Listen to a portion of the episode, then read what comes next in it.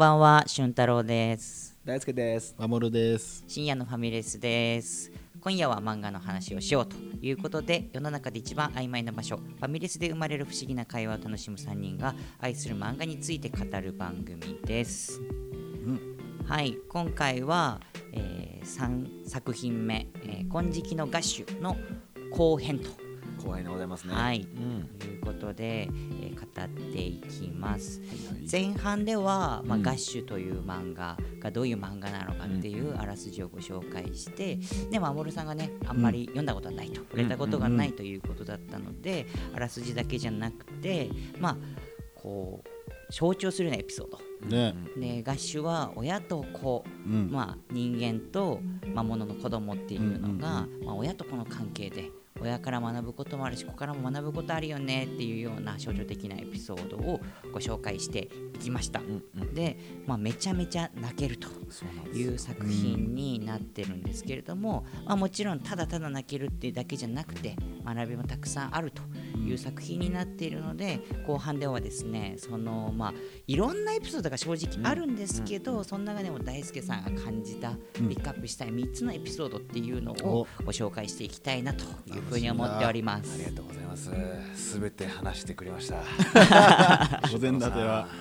さすがですね本当前半ではね、そういう感じでん話させてもらって、んなんかなんかつかめてきたんですか？う。ちょっとつかめてきた感じする。ああ嬉しいな。うん親子っていうのと、あ泣けるうんこの二つね。これね泣けるって言いたくなかったけど、うんそれ以外あ表すことがないんだよね なんかきっとね好きな人がすると、泣けるとかそうチンプなこと言わないでよ。とか言うかもしれないけど、はいはいはでもね泣けんだよね。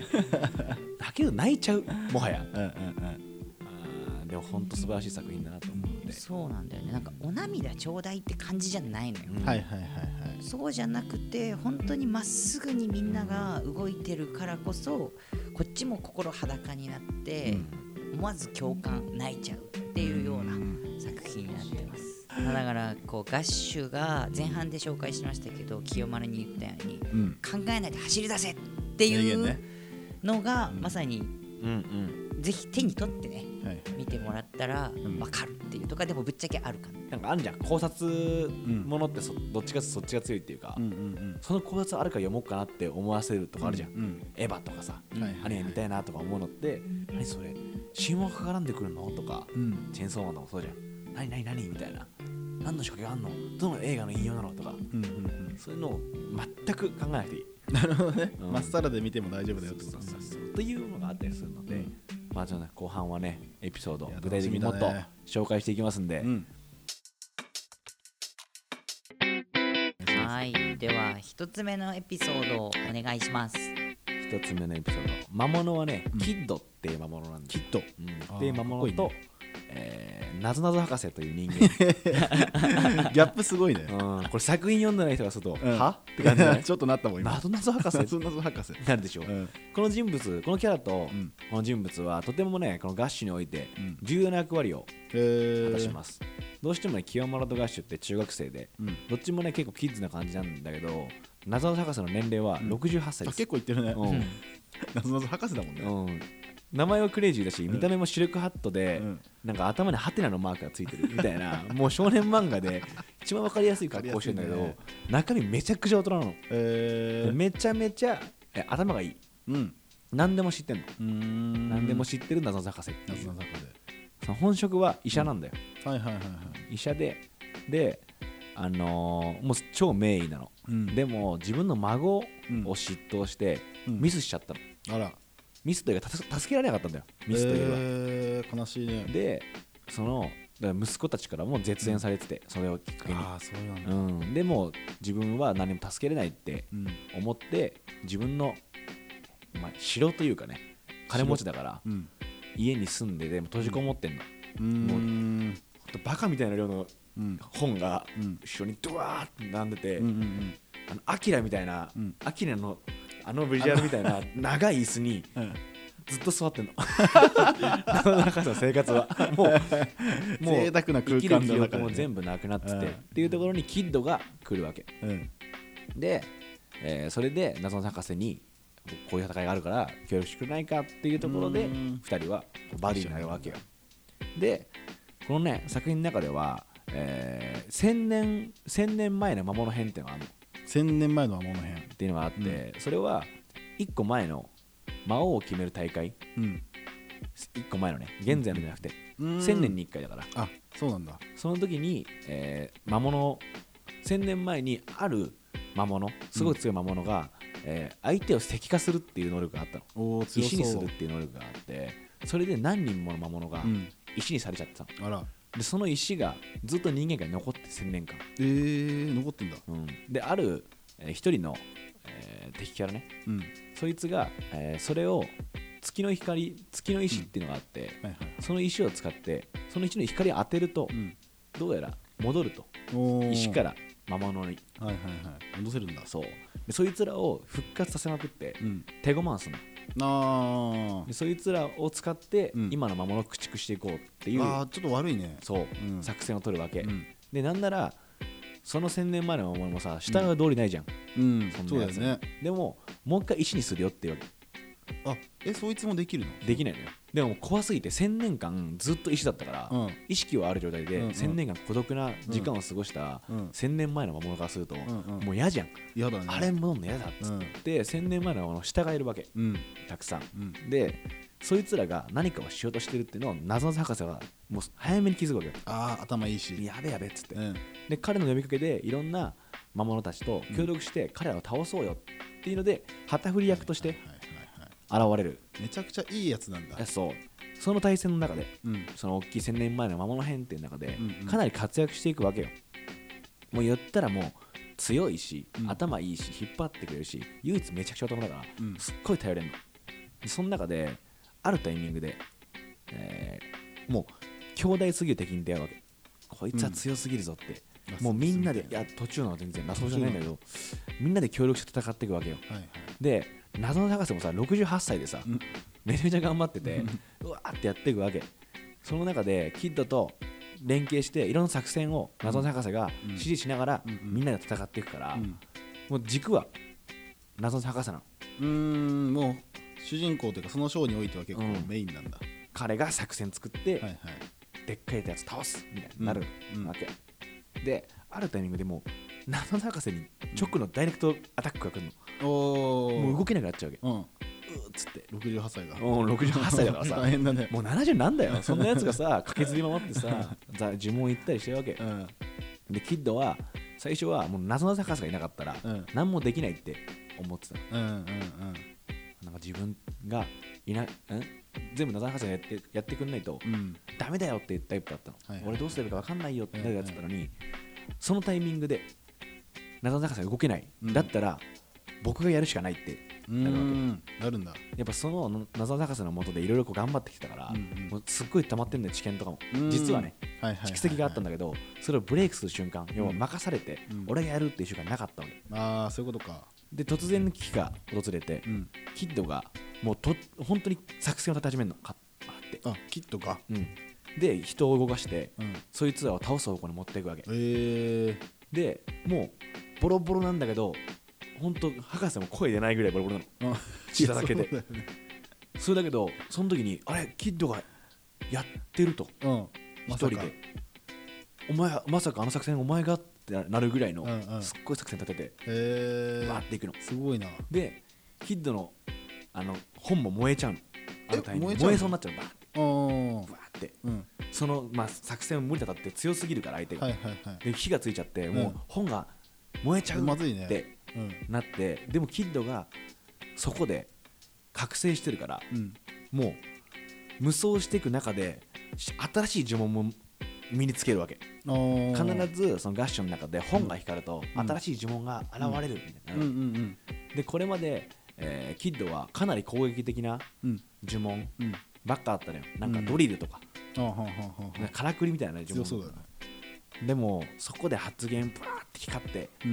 もう博士もこうなってるから本来本を開いて、うん。その呪文をよ読まなきゃいけないんだけど、はいはいはい。もう博士ってこうなりながらも、なん謎の力でうん。きっとこの呪文だって分かったっぽくて、うん。新呪文唱えるの。すごいな。その呪文でキッドが出した技っていうのが、うん。その4話では人を傷つけることばっかだったけど、うん。全てを包み込むような大きい天使が出てきてポワンって。その成長を象徴するような、あキットの。うん。はいはい。今まではもうちょちょっとずつ盲信でしかなかったけど、周りの考えて、うん。でここを収めて、うん。全員を包み込むようん。もう愛にあふれた自分がドンってきて、うん。それで倒すわけうん。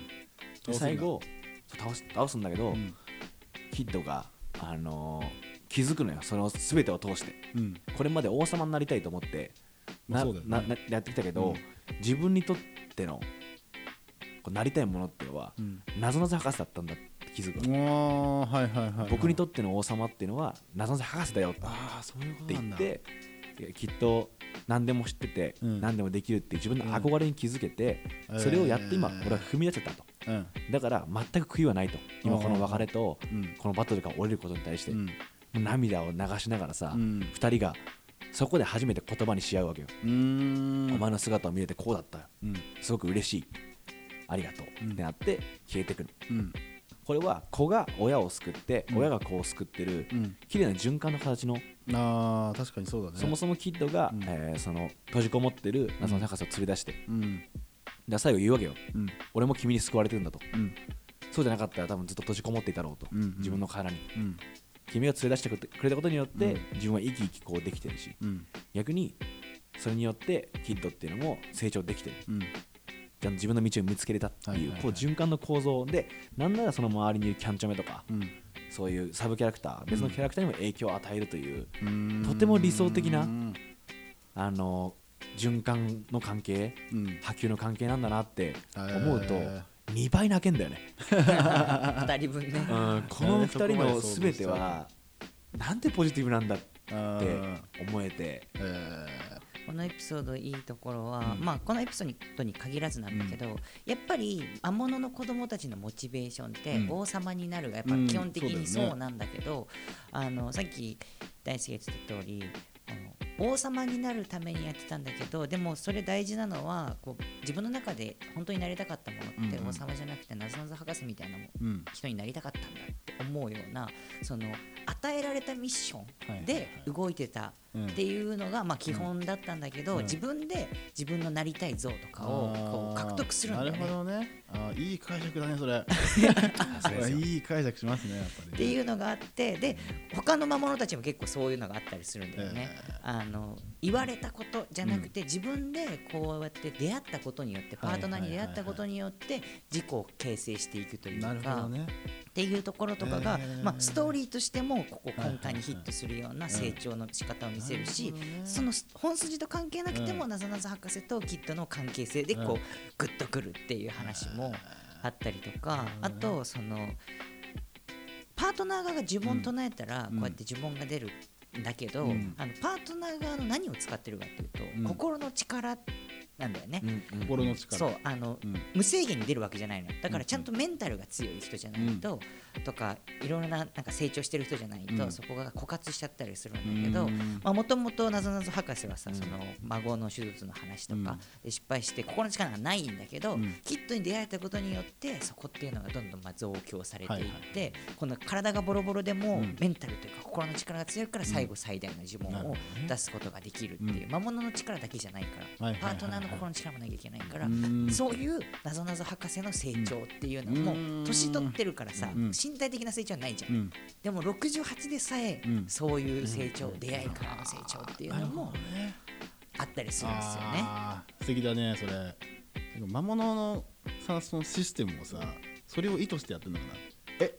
まあまあまあまあ。まああ ごめんごめんごめんごめんごめんごめんいや作品をぜひそれはね最後読んでもらうときっとそのシステムとかうん全てをちゃんと作品の中で答えてる。ああちゃんと答えてくれるんだ。ってことははいはいはい。これってこうだったのかなっていうのをなるほどねうん。あじゃあ今はそれをちょっとここに留めて読んだ方がいいと。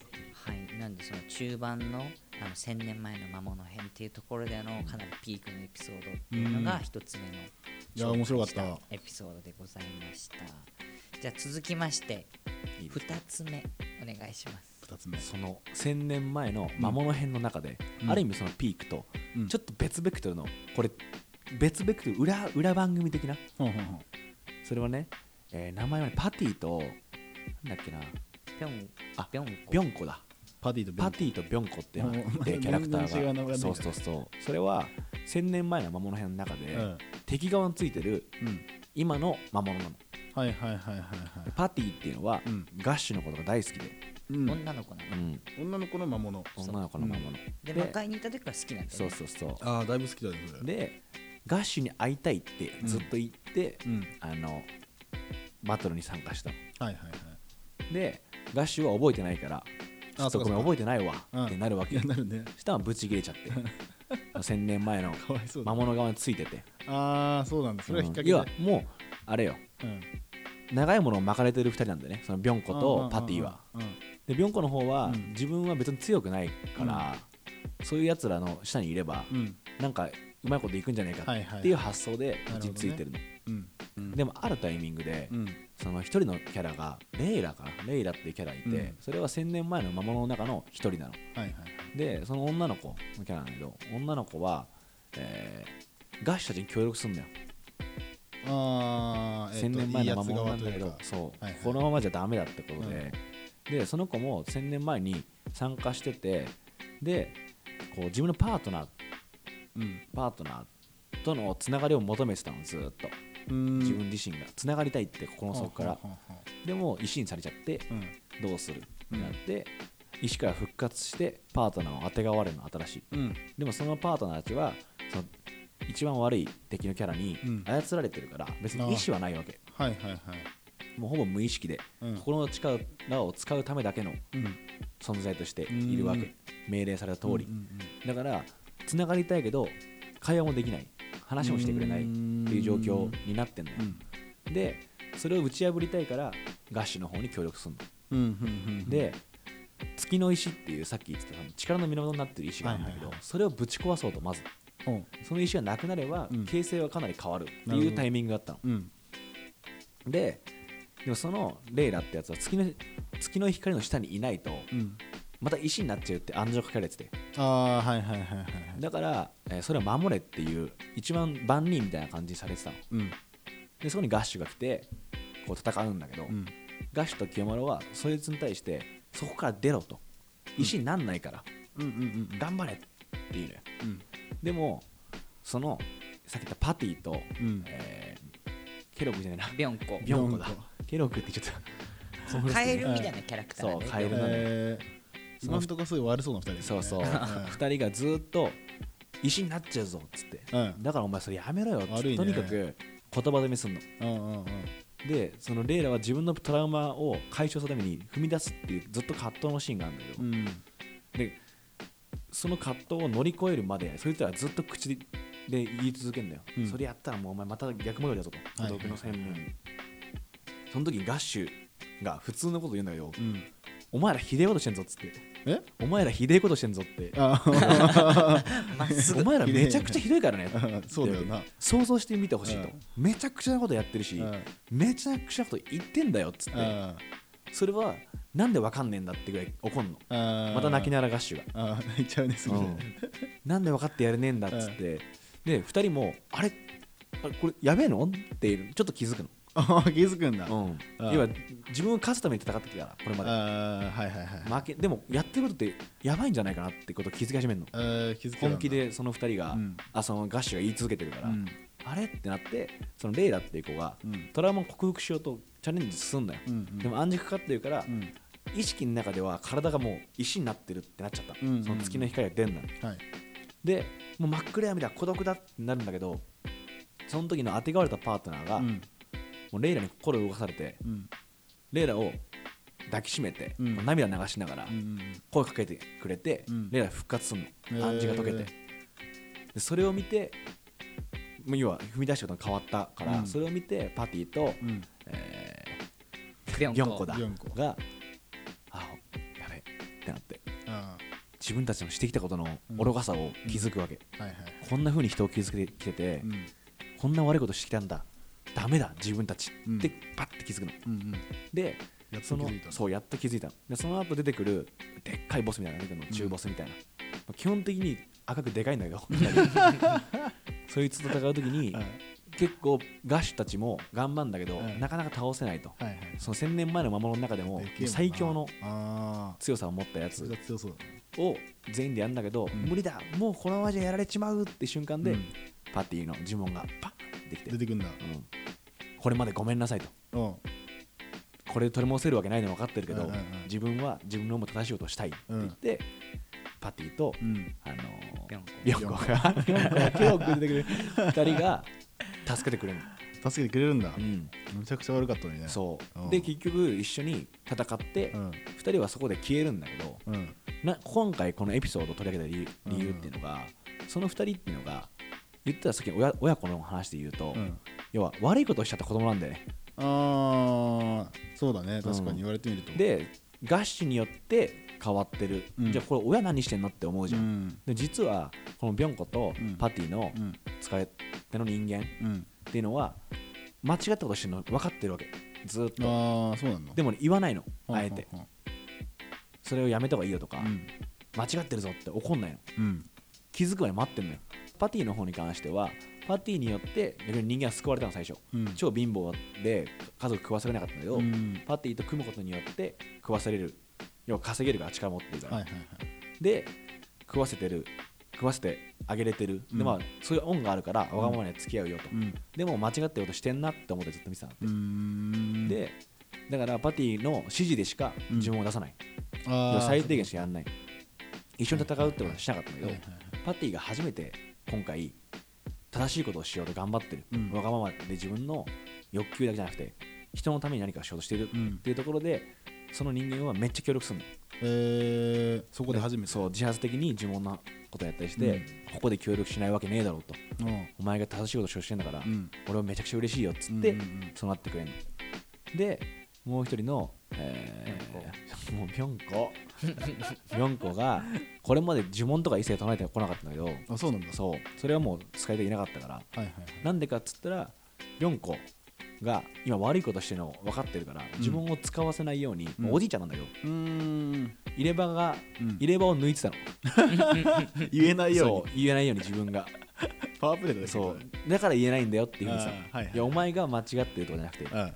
言えないんです。うんうんだから出せませんね。っていうふうにしてたの、で初めてユンコが正しいことを行うってうん。タイミングでうん。入れ歯をつけて、俺それ来るのかなと思ったら来たね。うんつけて。つけんのかなって思ったもん。お前がかっこいいかっこいいってなれるタイミングなら協力するよって言ってやるわけ。これでもすごくなんか2人とも大人なんでめっちゃ。うん。パティのパートナーも、うん。ビョンコのパートナーもうん。この怒らない待つミスをして痛みを持ってやっちまったって気づくまで待てるってすごいなって思っあーそこね。た、うん。なるほどなるほど。それってやっぱ正しちゃうからさ。そうだね。でもそれでしか理解できないのを知ってるのよ、うん。大人だから。うん。痛みを持ってしか、うーん。その瞬間っていうのがちゃんと、なんつうんだろう。入ってるというか。はいはいはいはい。そうだよな。すごいさ悪いことしちゃってるの分かった瞬間ってはい心がギュッてなるじゃん。なるねそれに気づけなかった時って言われてもは？あってなるじゃん。はいはいはい。いや何間違ってないっしょって思うけど本当に自分で、あ悪いことしたって思う時って、もう呼吸もできないみたいな。でどうリカバリーしていいか分かんないっていう瞬間をちゃんと作ってやったんだなって思って。あえてね。そうそうそうそう、はいはいもしかしたらあったのかもね自分たちもね。いや多分そうだと思うんだよね。確かに体験しないと分かんないこれって悪いんだっていうのってうん。これって悪いことなんだって気づくことあるもんね。あるよね。あったでしょ、うん。いやあったと思う。何回もパッと思い浮かばないけど。いや俺はね一個あんのよ。あんだ？うん。あの父ちゃんの500円貯金パクったことかな。あるじゃん、金いないから、うん。その小学生の時に、うん。めっちゃ漫画欲しいと思って、うん。したらあんのよ目の前に。はいはいはい絶対気づいてんのよ、うん。父ちゃんとか。そっかな2枚ぐらいやってもバレねえべと思って。でも分かんじゃん。どう考えても。それは。でもやっぱややって買って、うん。読んでる時に、うん。なんだこの気持ちと思って。俺やっちまってるわ。ーはいはいっていうなるわけ、あの瞬間をパッと思い出して うわ俺やっちまったんだなって。言われても多分ね気づかないというか言われたら多分あんま響かなかったかそうダメだなんだなって分かるけど、うん。なんかある程度自我を持った子供に対して、うん。あやばいやってしまってるっていうのをはいはい感じさせる瞬間を作るというか、はいなるほどね。だからその100人組み合わせがいるわけで、うん。親子の形っていうのもいろいろあるよねっていうのが、はまさに分かる。うんやつだし、まあ、このなんだろうそのビョンコとパティの動き方って本人はそんな悪気はないけど結果的に友達をいじめちゃってる小学生みたいな、うんちょっと近しいかなってなって。あそれ分かりやすいそう。ででもそれって本当に言われても、うん。いやいや遊んでるだけだしとか、うんうんうんこん。な悪気はないよみたいなとこあるんだけど、ふと気づくときに、ううんわやっべえってるわ。はいはいっていう話にかなり近しくて、でもそれこそこれをこう子供の頃読んでたりとかすると、うん。なんかふと客観視してみて、うん。自分を俯瞰で見て、ああ良くないのかもっていうような、うん。ちょっとこううんうん。気づくタイミングにもなり得るような確かに。シーンだったりするよね。かなりじゃあこちらが2つ目のうん。エピソードとういうんところだったんですけれども、うですか？ついにうん。3つ目のエピソード。うん。これはあの大輔さんピックアップしたんですけど僕も激アツなあそうなの？今までも熱かったんですけど、中でも激アツなはいガッシュファンおすすめのってこいやうんだね。いやこれはこれはすごい。あのー今まで紹介してきたエピソードで、ダニ前半のダニーボーイの話は7巻とか、あと今の2つ後半に今紹介してた2つとかも中盤ぐらいなんだけど、うん。あのもう最後の方なんですよ。でしかも、うん。今までは出会ってすぐ別れっていうのが結構あったりするんですけど、もう初期中の初期に出会って最後の方で別れるっていうもう引っ張って引っ張ってっていうやつがあるから、思い入れがあーすごいな。なかなかなエピソードになっております。じゃあ3つ目お願いしいいま。ですすか？ーうん。3つ目ですねキャンチョメっていうキャラ名前でるんですけど聞いたことある。キャンチョメとフォルゴレっていう、うん。このちょっと今手元のコミックスあるんですけどこのキャラなんですよね。結構コメディリリーフが多いキャラで、うん。へー。フォルゴレっていうのがイタリアの俳優。はいはいはい。超人気、世界的人気超スター。歌もやるし俳優もやる、はいはい。もう顔もいいしうん。あの肉体もすごいしあの女の子めちゃめちゃモテるのよ。あーパーフェクトなやつだ。うん、でも基本的にコメディのキャラとしては。へー。ずっとそのキャンチョメっていううん。キャラもそのなんて言うんだろう。ある意味ガッシュと同じでうん。ずっと弱いと言われてるし、うんうん。そのなんつうんだろう。自分に別に自信もないキャラなの。でもこの戦いをずっといほぼねなんか初期だから 2, さ2巻か3巻ぐらいから出てくるんだけど、ずっとガッシュと戦い続けてくれるの。えー、であ仲間なんだそうそうそう。で自分自身が攻撃呪文とかあんまなくて、うん。人を倒せないのを知ってて。あーあんま強くないんだ。ねそうそうそうそう。で頑張ってはいるんだけど毎回完全な結果を残してこなかったの。うん。言ったら。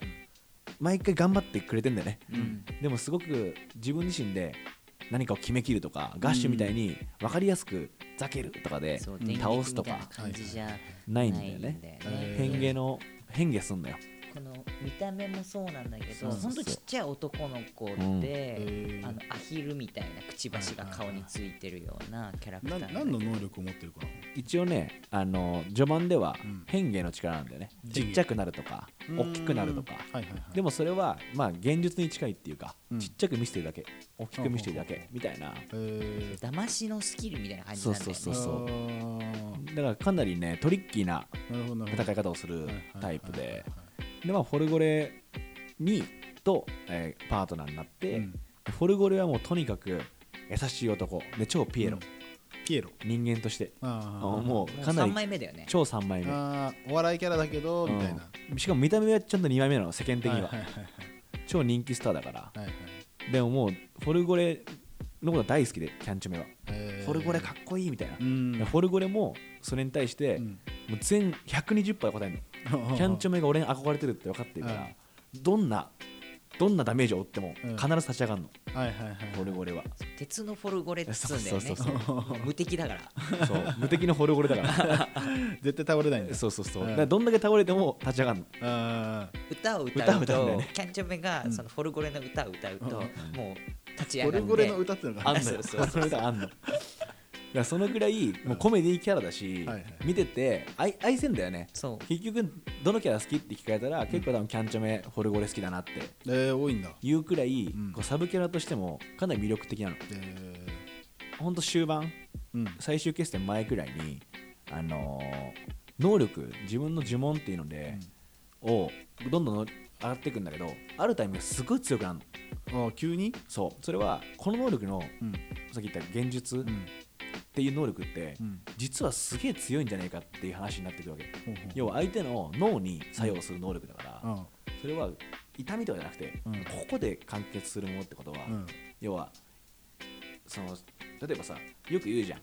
あなた目隠ししてうん切り傷みたいなの与えて、うん。そのポツポツやり続けると、うん。死んだ死んじゃうみたいな実験あったりするじゃん。血が滴ってるって勘違いしちゃってショック死しちゃうっていう暗示ってそのぐらい強いよねっていう。ものと一緒で、はい。能力として最強なんじゃねってうんなって、実際に最強なんの、うーん。もう相手の強くなるんだ相手の脳を支配して、すごいね。だから多分マっていうぐらいンツーだったらもう怠慢だったら誰も勝てないぐらい強くなっちゃう。やばいね急だね。いや実際にガッシュも負けちゃうの、あそうなの？そのトレーニングの中でうん。戦ったらもう勝てなかったの、マジ？そのくらい成長しちゃうの。いやこれまですごく心優しくて、うん。人に優しいしとにかくいい子だったんだけど、うん。力を持っちゃったから。あー。力を持つものの態度に変なっちゃったわりそうだねちょっとね。態度がか変わっちゃって、うんでフォルゴレもそれを危惧してたわけ。いあこうなっちゃうかもなって、うん。で実際にこう最終決戦の前ぐらいでねそれが起こるんだよ。ほう。でもう超圧倒するの敵を。うん。これまでむちゃくちゃやられてたぐらい強いゴームっていけないんだけど、うん。そのゴームをめちゃくちゃ圧倒するわけ。もうとにかくボコボコボコボコにすんだ。本当に勝てなかった。でその時の言い回しもキャンチョメ、もうきつくて。これまではさ傷つけたりしてこなかったのに、うん。いやこんだけやられたから、うん。こんだけやるの当たり前でしょみたいな。うんお前がやってきたことに対して 俺は報いてるんだと。こんな痛みじゃなかったろ。だからもっと殴ってやるよぐらいの。そう。だからもう勝ってんの勝負には。勝負には勝ってるんだけどあはいはいはいはい。痛みをし思い知らせてやるぐらいの感じでもう必要以上にボコボコにしていくもともと自分がちょっとやられた節もあったっていそうそうそうそう。だから力持ったことなかったから、うん。もうとにかく傷つけんの、うん。そいつを当然の報いだみたいな感あー。オラオラオラって。怖いねちょっと。なんか。でなんならフォルゴレンに対しても、フォルゴレンやめろってわけうん。ちょっとキャンチョメやめやめた方がいいよって、やりすぎだよ。うん、俺は唱えないぞって言うんだけどそうキャンチョメがフォルゴレンにもうん。術かけて、え？あ強制的にうん。もう呪文を唱えさせるようにすんの。おお怖いねそのくいらいガーってなるわ暴け走してるよね。とんでもないじゃんとんでもないね。あだから読者もさ、うん。今まで力がないんだけど、うん。ビビりなんだけど、床に立ち向かって泣きながらうわーってやって、うん。仲間のためにとかやってたやつが、うん。なんか急にそうねボッコボコにしてやるよみたいな感じになってるから。変わりすぎじゃなのキャンチョメじゃなないみたいなてなってキャンチョメってなんだよね。そう。で僕はずっとライオンに憧れてきたのと。ライオンのようにもう王として人に恐れられてうん自分は強いんだってなるのに憧れてきてやっとその力を手に入れたんだっつって。そうだよね。なのに何が悪いんだってやってることのっていうわけ。でもねここでねうん。フォルゴレうん。本当にねかっこいいんすよ。要はキャンチョメのその暴走を止めるための話がうん。話をすんの、うんうん。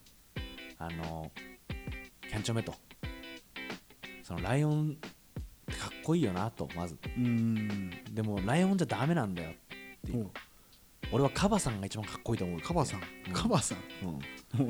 カバさんがうん。一番かっこいいと思うんだっつって。そうなんだ。俺はカバさんになりたくてうん。生きてると、ゴルゴレは。うん。なんでかっていうと、うん。フォルゴレ自身も若い頃、もうん。う顔もいいし力もあるから、もうとにかくもうぶん回したのライオンとして、めちゃめちゃな悪うん。ああ悪かったんだ。いいやつも悪いやつもぶん殴ってた。の、全員ボコボコ、うん。とんでもないね。だから人を助けても感謝されなかったわけ、怖怖いじゃん。そうだね。こいつ投げられちゃうかもって思うし、うんうんうん。こいつに関わってしまったら自分に被害来るかもって思うぐらい尖りまくってたの。はんはんもう本当にジャケットに炎みたいなマーク入るぐらい でどこで打っとんの？それで自分の親にすらもうあの感動されちゃったのお前と関わりたくないと。悪すぎてそうだって一緒にいたら傷つけられちゃうかもしれないから。ホルゴレみたいな悪と一緒に。いると怖いじゃん。そうだね。これこれ自身にもうん。何がされるか分かんないっていうレベルまで言ってたの。すごい悪だねそれは。でもある日ホルゴレがその孤独、めっちゃ孤独だわって気うん。づくわけ、うんうん。でもなんだかなんなぜか分かんないわけど、こんなに頑張ってんのにって。みんなのためにやってんじゃねえかよって。なんだけどある日街頭のテレビでうん。カバさんの、うん。カバさんカバさんの口にうん。小鳥が止まってるってうん。いうのを見るわけ、でカバって強いっていうのも知ってるわけよ。うん強いよねすごく強い生物なのよ。うん。小鳥が口に止まんのみたいな。そんな捕食されちゃうじゃんっていう場所にうん。止まれるほど優しい動物なんだって。ああそういそうこことか。ら自分ってこのままじゃいけないって、うん。だからめちゃくちゃピエロになるわけそっから。うーん。あそれがきっかけでっていうことなんだ。で見たことないけどダセえんだけど、ん見た目ホルゴレそれもわざと全部やってるっていうあえて力もあるしととても賢いし、うん。強いからこそ、うん。バカになるっていう道を選ぶわけ、なるほどね。あかっこいいやつだ。それでやっと人は集まってきたし、うん。みんなも認めてくれるけど、親はいまだに会ってくれないと。ああそうなんだ。その時の自分は怖いから。うんうんうんライオンだった時のフォルゴレのイメまあージしかないから、うん。どんなにカバさんになったところで失ってしまったものはもう元に戻らないって感じなんだよね。ダメだって。うんそれダメだっていう部分もあるわけ。でも自分の在り方ってのはこうなんだよっていうことをキャンチョメに伝えるわけよ。うん。でそこであのキャンチョメがそうだって気づくわけ。うん。フォルゴレの今までのことやってきたこと全部そうだったんだってのでごめんフォルゴレってめっちゃ素直だから。言うの。素直だね。俺間違ってたよと。うん。僕のやってたことは間違ってたってなるんだけど敵に攻撃も来るのその時に。うんうん。そしたらもう間に合わないじゃん。うんそれに対する呪文とか、ああそういうことか。うん、まあキャンチョメ自身も泣いてるからさ、うんうんうんうん。ごめんってなってるから、うん。そこでねフォルゴレ守んのよ。ボロボロなのねすでに。うん。で知ってるかキャンチョメと。うん。カバさんが一番強い瞬間は、うん。自分の子供を守る瞬間だっつって、ものう体張るのよ。うわーかっこいいね。見たことない筋肉がモリモリ出てきて、グーッつって。でそれを守ってキャンチョメも僕は間違ってたっつって、でその、えー敵キャラに対して、えーまあい要は一回バトルが終わるわ終わるわけ。うん。でキャあのキャンチョメが最後ね俺俺にもう一回だけ呪文唱えてくんねえかっつって。うん。はいその要は脳に作用する呪文を、はいはいでも周りはさ言ったら「おこれ以上やんのかよ」って。うん。勝負消したろねってなんだけど、確かにそうね。そのゴームに対して、うん。そのゴームが一番リラックスする絵を見せるの。うんパンって。うん。脳に。優しい子だからねキャンチョメが、はいはい。でもし魔界に帰ったとして、うん。会えたら絶対友達になろうねっつって。はいおー辛かったよねこれまでっつって、うまくこう自分を表現できなくて、うん。こんなことしてごめんねっつって、その石板にうん。鳥さんの絵を描いて僕と友達になろうっつって、うん。またあっちで会おうねっつってキャンチュメはそのゴームと約束するの、ゴームはその時初めてそういう理解者がうん。いや言葉が喋れないままなんだけど現れて、うんもうすごいゴーム自身が揺れるの。こう,、うん。うおーって。でキャンチュメとあキャンチュメがそれでゴーム倒すか倒さないかっていうタイミングになるんだけど、うん。そのラスボスが出てきてパンって。うん。キャンチュメの方燃やしちゃうの。パンってお急にできたな。そうそいつも超強いから。最強の敵。ラス本当にラスボス、はいはいでそれ確かに急に出てくるタイミングでもあったんだよ、はいはいはい。危機だからファンって出てきて燃やされちゃううん。のでキャンチュメは言ったら強くなって一回り成長した瞬間に帰ることになっちゃうわけ。突然。そういうことか。そこでのフォルゴレとキャンチュメの別れのシーンがうん。もうたまらない。もうその成長を知ってるからはいはいはい。2人ともまっすぐにもう大泣きしながらね、うん寂しいよっていう。うん。の、号泣。このシーン思い浮かべるだけで泣けるぐらいこっちは。そんなに。ね。もうちゃんと言葉にすんだよ、はいはいそう照れ隠しみたいにないんだよねないんだよね。もう。はいうん気持ちをぶつけ合う多分唯一この作品の中で、うん。こんなにまっすぐに言い合ってる別れなの、えー。結構みんな渋かったり、ちゃんと託すんだけど、もうあのこの後一緒にアイスクリームを食えないからうん。アイスクリームを食わなきゃいけないよねみたいな話をするわけ。言ったらなんつうんだろうカップルの別れに近いっていうかあもうあの日々が戻ってこないんだ。うん。一生っていうのをあ確かめ合うの2人で何回も名前呼び合ってうん。でこう消えてくのキャンチャメが。えー。それはもう涙が止まんなくて。えー。2人ともが救われてたしうん。ちゃんと教えてたしうん。その上で親離れするタイミングだったんだよで子離れするタイミングだったんだよねっていうのをうん。強制的にその本の萌えによって現れるからこっちももうもうちょっと別れさせてやってよ ってなるの。なるんだ。これそうすごいよねこれ本当にもともとそのゴームって戦ってた敵がラスボスの手下みたいな感じなのね、結構強いんだ。そうそう。でゴームもめちゃめちゃ強いんだけど、ラスボスはもう圧倒的に強くて、でその時にあのラスボスが全然遠く離れたところで、まあ、キャンチュメとゴーム戦っててみたいな話だったんだけどで一旦ゴームとはうん。なんか仲良くなって、うん。でキャンチュメも成長してじゃあみんなでこうラスボスに戦いに行くぞみたいな感じになるのかなと思ったら、めっちゃ遠く離れてるラスボスがスパーンっつって、強すぎや。ちょっと強すぎんだから。あキャンチャメにかわすのよ。うん。でもうだこっちはもう終わったと思ったの、この戦いが。で一段落ぐらいに読んでたら、うん。もうパンって燃えて、うん。え？これで終わりキャンチャメっていう。今別れ？急に来たんだそう想定外の別れだから、でそもうキャンチャメとフォルゴレもそうだから、もう伝えたいこと伝え合いまくって、見たことないスピードだよねあんなほんとさほんとあっ3ページぐらいで 3ページにわたって別れの言葉を言い合うんだけど結構言うね。そこがやばいよね。そうなんだ。まあここまで3つ紹介したんだけど、うん。まあ、ガシと清丸の話あんましてないじゃん、確かにね。最初はしてくれたけどね。うん。なんでしなかったかっていうと、うん本当にこれだけはうん。コミックスで体験してほしいの。あそういうこと？本当にこの2人の物語だけはいいい。なるほどね。きっとうん。言葉では説明できない何かがうん。必ずあるって俺は思うくらい、うん。あの説明したくなかったの。あー変にかいつまんで説明するたくないよっていうことか。俺たちが、うん。多分このガッシュって「金色のガッシュ」っていう漫画を読み進めていく上で、うん。彼らと共に成長してる実感がある、うん。彼らと共にいろんな人と出会ってる実感があって、うん。一番最後にじゃああなたたちは要は読者と一緒だからさうん。ガッシュと清丸って読者みたいなもんじゃん。その中における。はいはいはい。最後どうすんの？うん。っていう答えはもうコミックスの中あるわけ。あるんだ。それがまあね。これはね実は俊太郎も、うん。あの未体験ゾーン。あそうなの？まだ読み切ってない。の、へー。今俺はもう本当ラスボスとこれから戦うっていうところなの、なるほどなるほど。どうなるか分かってここからはね。こっからなんだちょっとねお二人も楽しみにしてください。楽しみだねそれ。俺だって今回こんだけエピソード話したけど、うん。物語の核になるとこ一個も喋ってないからあの多分守が読んだら、うん。えっ？ていうところがめちゃめちゃいっぱいある。だからよくこんだけ根幹に触れずに話せるなっていうぐらいガッシュがそういうサブストーリーがすごかった素晴わけらしいんだ。え本当根幹の話1000年前の魔物ぐらいだよね、言葉としては。だってそもそもさ確かに。ガッシュは記憶をなくしてるわけじゃん、うん。なんでとかって話もあるわけ。ああそっかそっか。確かに。そう。